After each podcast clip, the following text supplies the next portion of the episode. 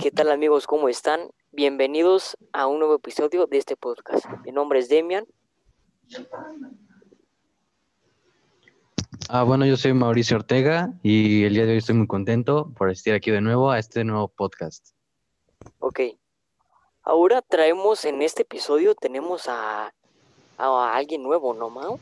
Tenemos Sí, una, una, una invitada que nos acompañará y pues hablaremos un poco de su vida, de su vida laborosa y, y pues no sé, a ver, algún anuncio, bueno, no sé, Este, claro, claro. Vamos a hablar sobre su profesión, porque seguramente ya habrá, ya sabrán de qué se trata este podcast con el título, ¿no? Ok, ¿se puede presentar, por favor? Hola, claro, mi nombre es Graciela Acuña Castro y aparte de ser ama de casa, soy docente en primaria. Ok, vamos a empezar con la entrevista.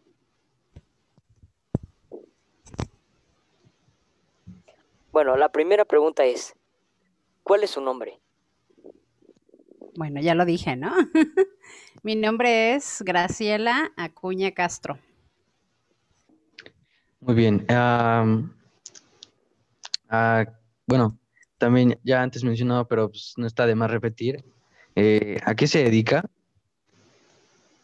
Bueno, oficialmente eh, mi profesión es docente frente a grupo y en la actualidad estoy trabajando en una escuela primaria eh, federal que se encuentra en Real del Puente, justamente frente de la hacienda. Se llama José María Morelos y Pavón. Muy bien, muy bien. Disculpe, ¿y usted qué sección y grupos cubre? En este momento estoy cubriendo el sexto grado de primaria, alistando a los chicos para irse justamente a la secundaria, que es en el nivel donde se encuentran ustedes, ¿verdad? Entonces ahorita eh, estoy en sexto grado y cubro todas las materias. Un maestro, un docente de justamente de primaria en el sistema federal abarca todos los, todas las materias para cubrir el programa de estudio. Muy bien, y ya que menciona a los chicos, a los alumnos, eh, eh, ¿usted cree que los alumnos aprenden de igual manera que en clases presenciales? Bueno, pues derivado de esta situación pandémica que, que tenemos ya casi un año, un año en ella, eh, ha sido difícil al inicio, eh, sobre todo para el sistema educativo eh, federal o de gobierno le llaman. Eh, sí ha sido muy difícil.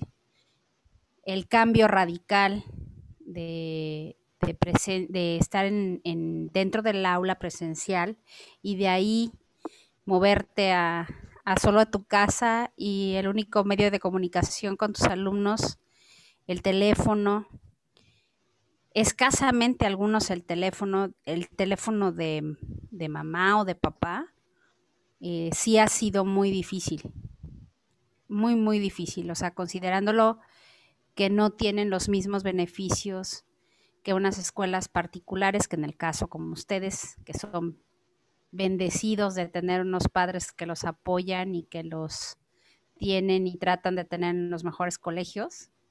Por lo menos eh, estos chicos sí, sí les ha costado mucho trabajo eh, aprender a distancia. No todos, no todos se pueden conectar, no todos tienen internet en casa y no todos tienen celulares, entonces sí ha sido muy difícil eh, que aprendan a distancia. Entonces Claro. ha sido muy, muy difícil. Cabe recalcar, ¿no? Que, que muchas, muchos alumnos, por lo, por lo mismo que está contando usted, no se conectan tanto a clase, ¿verdad? Y unos Sí, que bueno. sí tienen la posibilidad, que, o sea, que sí tienen internet y todo eso, tampoco se conectan. Sí, bueno, ya eso va dependiendo de, de la exigencia de los padres y el apoyo en casa, ¿no? Sobre todo.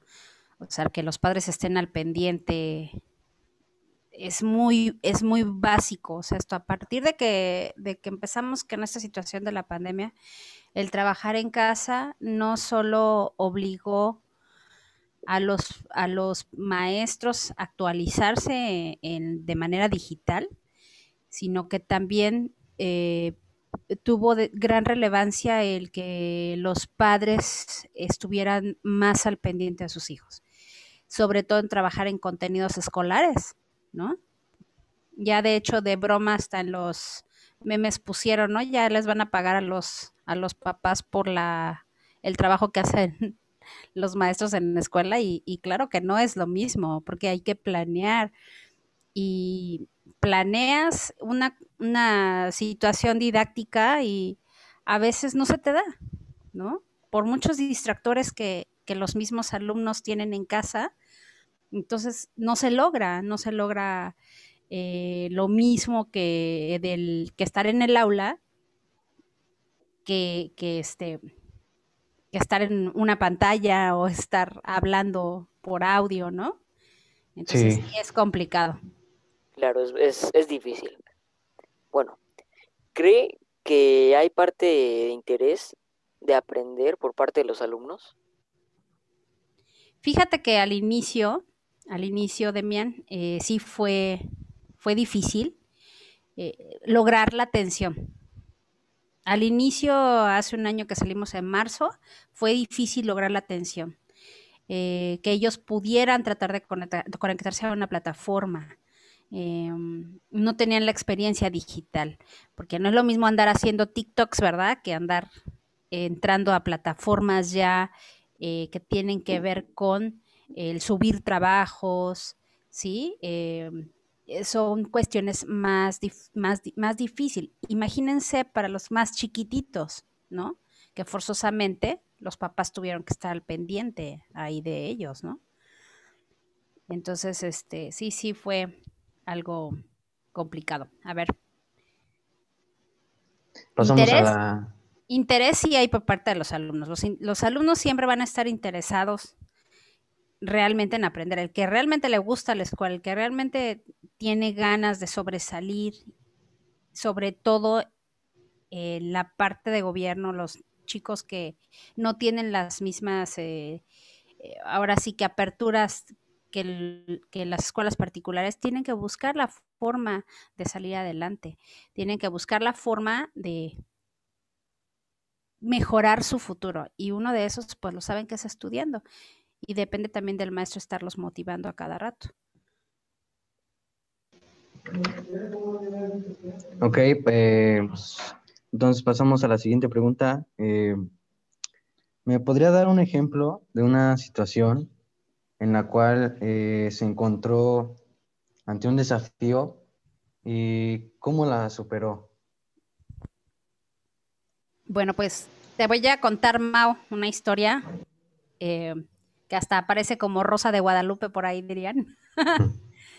Pero fíjense que el ciclo anterior, cuando salimos, que fue en marzo, mmm, yo siempre estaba al pendiente de los alumnos, eh, que se logren los aprendizajes esperados. Trato de que se logre eh, entender los temas, ¿sí? Eh, que mejoren su escritura y bueno, sí ha sido una parte complicada. Tuve la experiencia con una alumna que mmm, no, no, tuve contacto con ella, le llamaba y me decía, sí, maestra, luego le mando los trabajos, hasta que un día la tuve que ir a buscar a su casa y eh, me dio mucha tristeza ver la situación en la que viven. Ella vive solamente con su papá y esta niña eh, la abandonó la mamá. El señor es albañil y por la pandemia el señor se quedó sin trabajo. No tenían para comer y nosotros nos empezamos a respaldar con el programa de Aprende en Casa que se transmite en la televisión. Resulta que pues la niña no tenía televisión porque el papá tuvo que venderla para que pudieran comer. Entonces, a mí sí me angustiaba mucho esta situación y eh, que la niña pues no tenía eh, los medios para poder estar visualizando las clases. Eso le impedía enviarme los trabajos. Entonces, pues sí fue una situación difícil. Y hubo un programa de, hay un programa de radio que se llama 96.5 eh, y donde decía, cuenta tu historia y nosotros te regalamos una televisión. Decía, si tú necesitas una televisión para ver clases para ver clases o no sé, no tienes los recursos, no sé, el radio te está apoyando, ¿no? Quemando la historia, ¿no? Rápido, quemando la historia de la chica y este, pues que se pone en contacto conmigo el director del radio. Se llama Ricardo, lo recuerdo mucho. Y me dice, maestra, su historia ganó. Venga con la niña porque le vamos a regalar una televisión.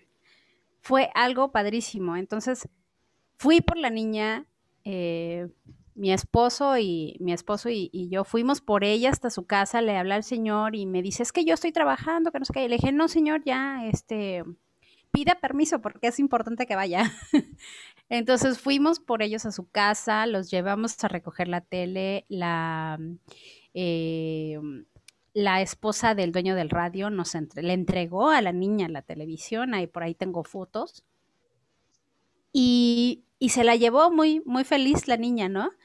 Eh, eso ha permitido, la niña es lista, la niña le gusta mucho aprender eh, y desgraciadamente por esa situación pues no, no había continuado este, viendo las clases.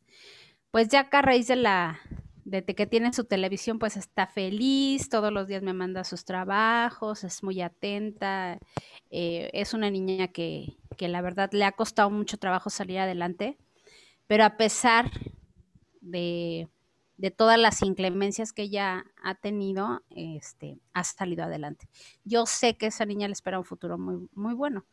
Entonces solamente tienen, tiene alguien que impulsarla, alguien que ayudarle. Y yo creo que ese tipo de acciones eh, a este tipo de gente, pues son muy relevantes y le van a quedar siempre en su memoria, ¿no? Claro, yo creo que esos niños, esos ejemplos de niños son, son es, se puede decir, es un ejemplo de personas que, que les gusta estudiar, que les interesa estudiar, seguir adelante, seguir estudiando. Pero pues por motivos de recursos y todo eso, pues no, no les permite. Bueno. Yo, luego, bueno, eh, luego hay mucha gente que, que pues le tira como que odio a la humanidad, o si se le puede decir así, como que dice que no, pues que que estamos mal o así. Pero, por ejemplo, casos como esos, o sea, en el que de, de empezar, por así decirlo, eh, siendo una historia eh, mala, ¿no? Que vivía eh, la niña solamente con su papá, ¿no? Que vivía pues, esta crisis de la pandemia, que su papá no tenía trabajo. Pues, ¿cómo terminó? Pues en algo muy bonito, o sea, la niña está contenta, tiene la tele, puede hacer, bueno, ya tiene las clases por medio de la tele pues, eso es lo que como que rescata a la humanidad o a las personas, o sea, como que mm, esa solidaridad o ese lado humano, ¿no? Que pues, todos tenemos dentro, pero pues algunos muy, muy dentro y pues no lo salen a relucir. Claro, también este, cabe recalcar que el teléfono, tenía un teléfono la niña. El teléfono que tenía no aguantaba, o tenía una aplicación o tenía otra. O sea, era un teléfono muy, muy viejito que no te aguantaba nada. Porque también esas clases creo las pasaban por Facebook, ¿no? En vivo. Y no tenía cómo verlo por el mismo hecho del teléfono. Claro, sí, sí, así es. De hecho, pues Demian lo vivió de cerca porque eh, le dije, apóyame por favor, hijo, a ponerle la aplicación en su teléfono y él se percató, o sea, el telefonito que ella trae, pues la verdad no, no tenía la capacidad para poder descargar la aplicación de Aprende en Casa, porque hay una aplicación que está en, este, es una app, eh, la bajas al teléfono, la instalas y ahí te metes a tu grado y ahí aparecen las clases eh, en vivo. Entonces, eh, eso la descargaron todos los alumnos y, el que tiene la oportunidad de verla en casa. ¿Por qué se hizo así? Porque hay compañeritos que tienen hermanos en otros grados y también ven las, ven las clases por televisión. Entonces, si les tocaba al mismo tiempo, pues ya no podían estar en, una televisión. Entonces fue una opción que se les dio a los padres de familia de bajar esa aplicación y pues lo hacen muy bien. Aparte ahí viene la clase escrita y, la clase este, en televisión. Y si no la viste, te enlaza al YouTube donde puedes bajar la clase. Si no la viste o se quedó dormido el niño, no sé, la puede volver a ver después. Claro, claro. Bueno, pues pasamos eh, con la siguiente con la siguiente pregunta.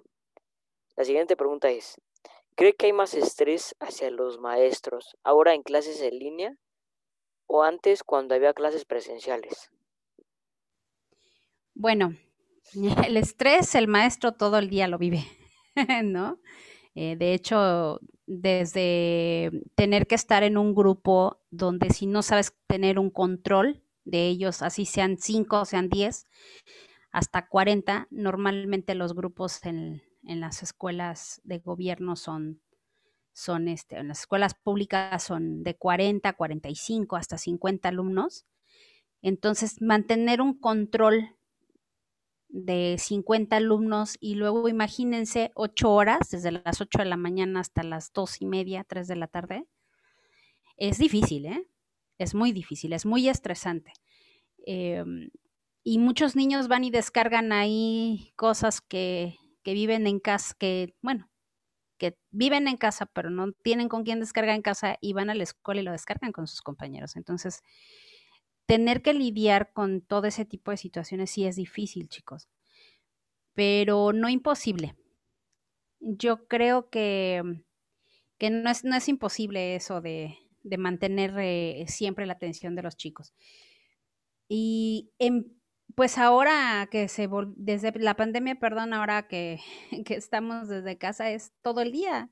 O sea, antes nada, es presencial, vas de tal a tal hora y, ya te regresas a tu casa y ya en la tarde si tienes algo que hacer o alguna estrategia que planear o algo para el siguiente día, pues ya lo haces más tarde, ¿no? Ya comiste, ya estuviste con la familia, pero eh, de ahora en línea yo siento que ha sido muy, muy difícil. Yo como experiencia estoy todo el día en la computadora.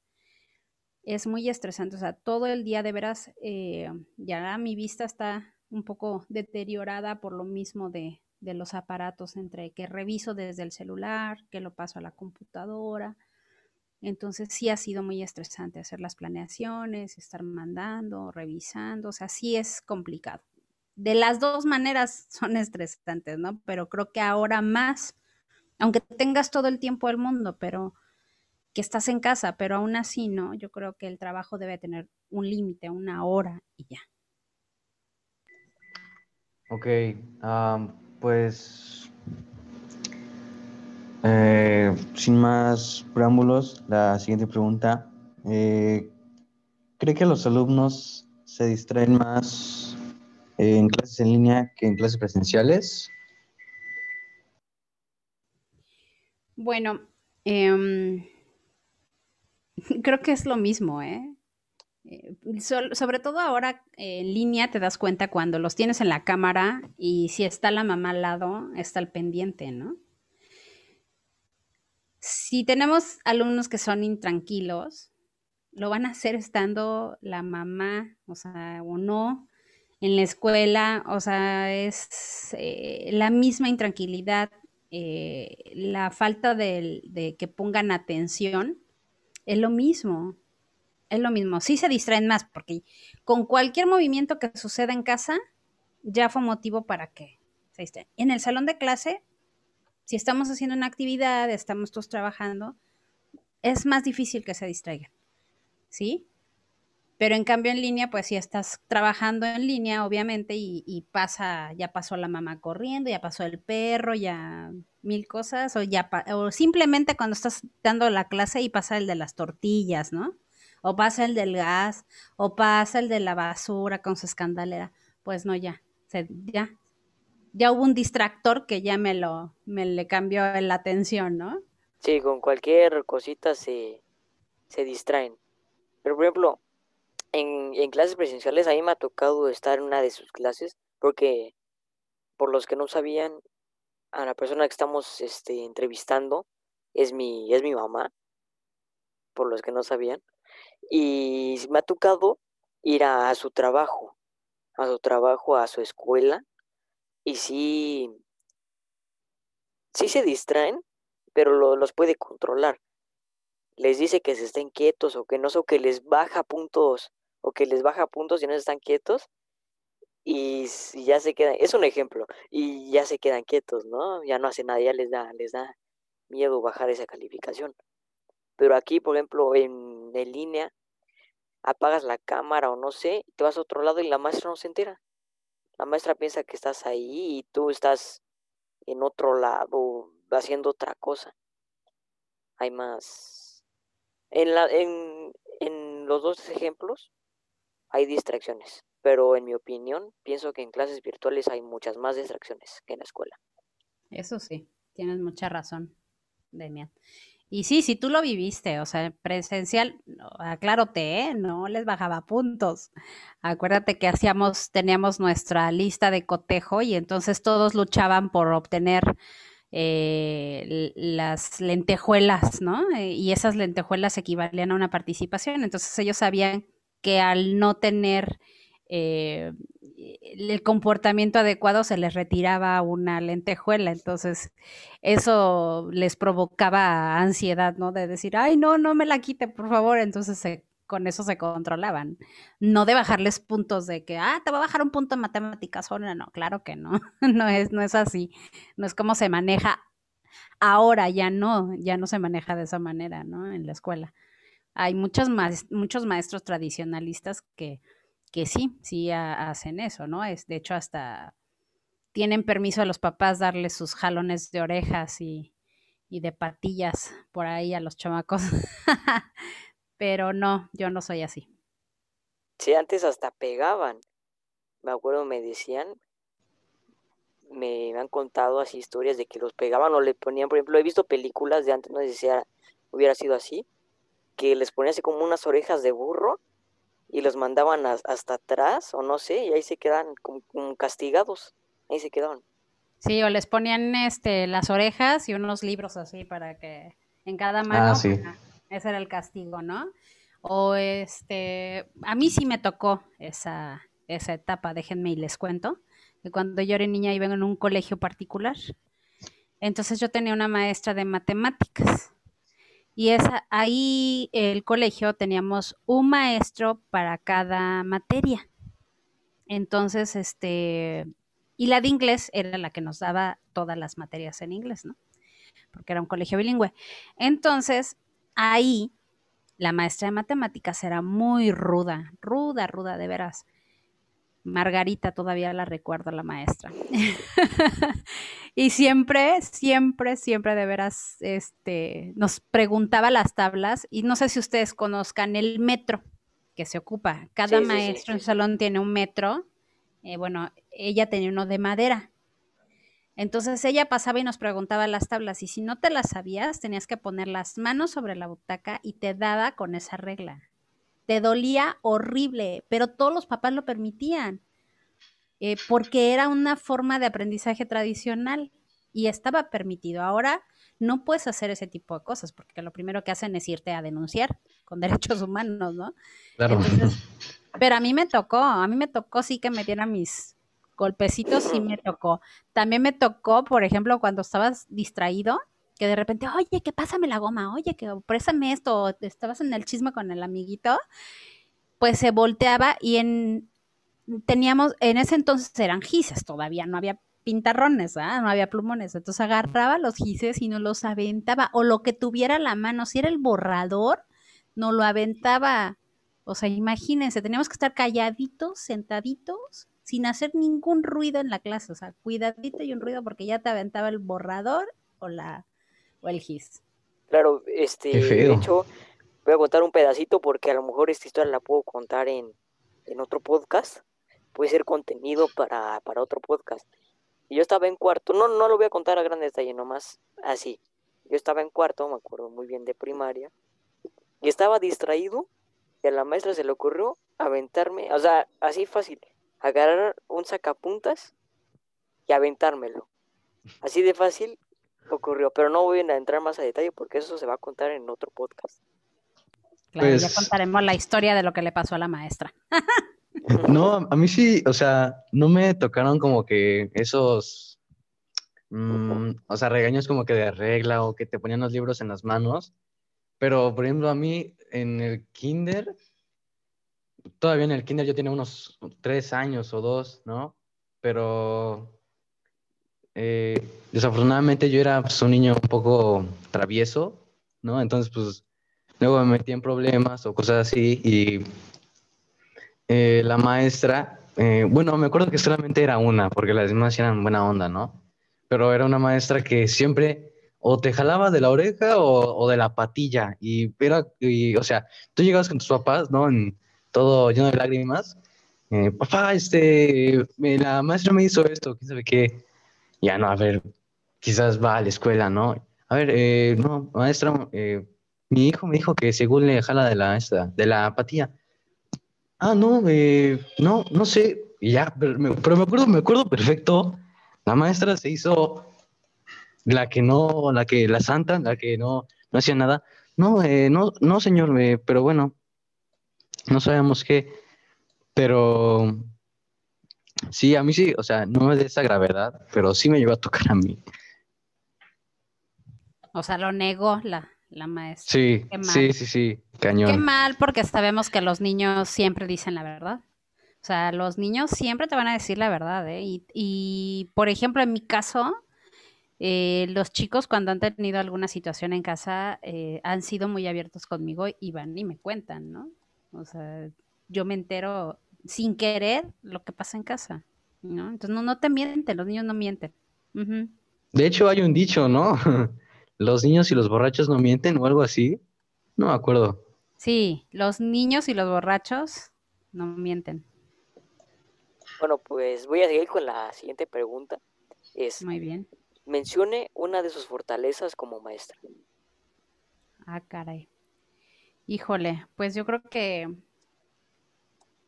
una de mis fortalezas es eh, tratar de siempre tener bien organizada la clase. ¿En qué sentido? En que se logren los aprendizajes de los niños, que los materiales sean los adecuados. Creo que, que esa es una de mis, de mis grandes fortalezas, este, la organización. Y bueno, pues sobre todo la lealtad hacia mi profesión. También esa es una, una fortaleza que, que puedo tener. Ok, ok. Ya, este, para finalizar, una pregunta un poco, pues ya eh, fuera de lo laboral. Eh, ¿usted tiene algún pasatiempo? Caray, quisiera tiempo para mí, de veras. quisiera tiempo, en serio, eh, eh, para poder sentarme y mm, a- algunas mamás, ¿no? El pintarse el pelo, maquillarse y las uñas y pero pues no se puede todo. Ante, ante todo, primero soy mamá y Claro. después pues soy profesionista. Entonces, eh, yo creo que mi pasatiempo favorito es estar investigando eh, sobre mi trabajo, documentándome, leyendo. Eh, yo creo que pues ese es el pasatiempo, leer, investigar, es parte de mi,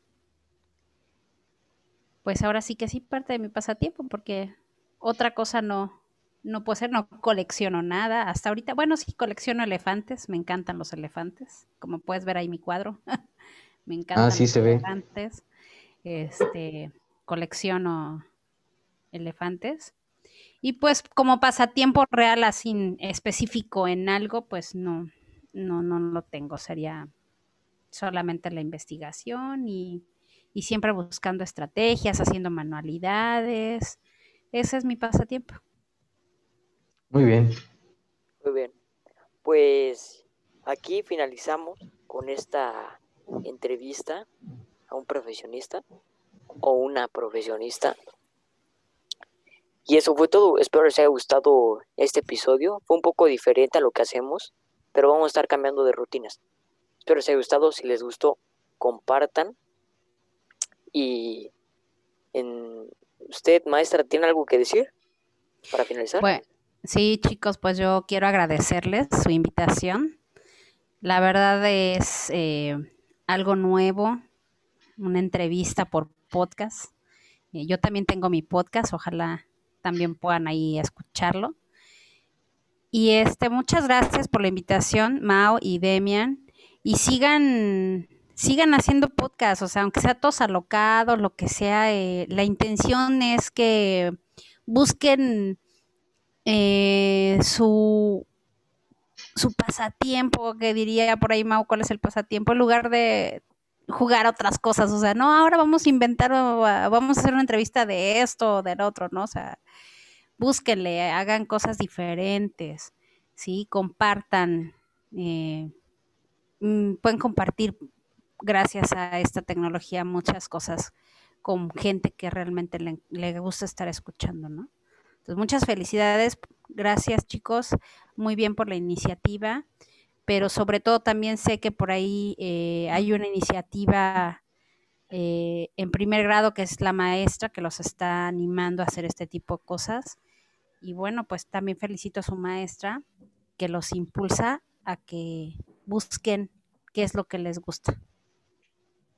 Claro, ok, gracias. Y pues, pues Mm, Esto fue yo todo. soy Mao.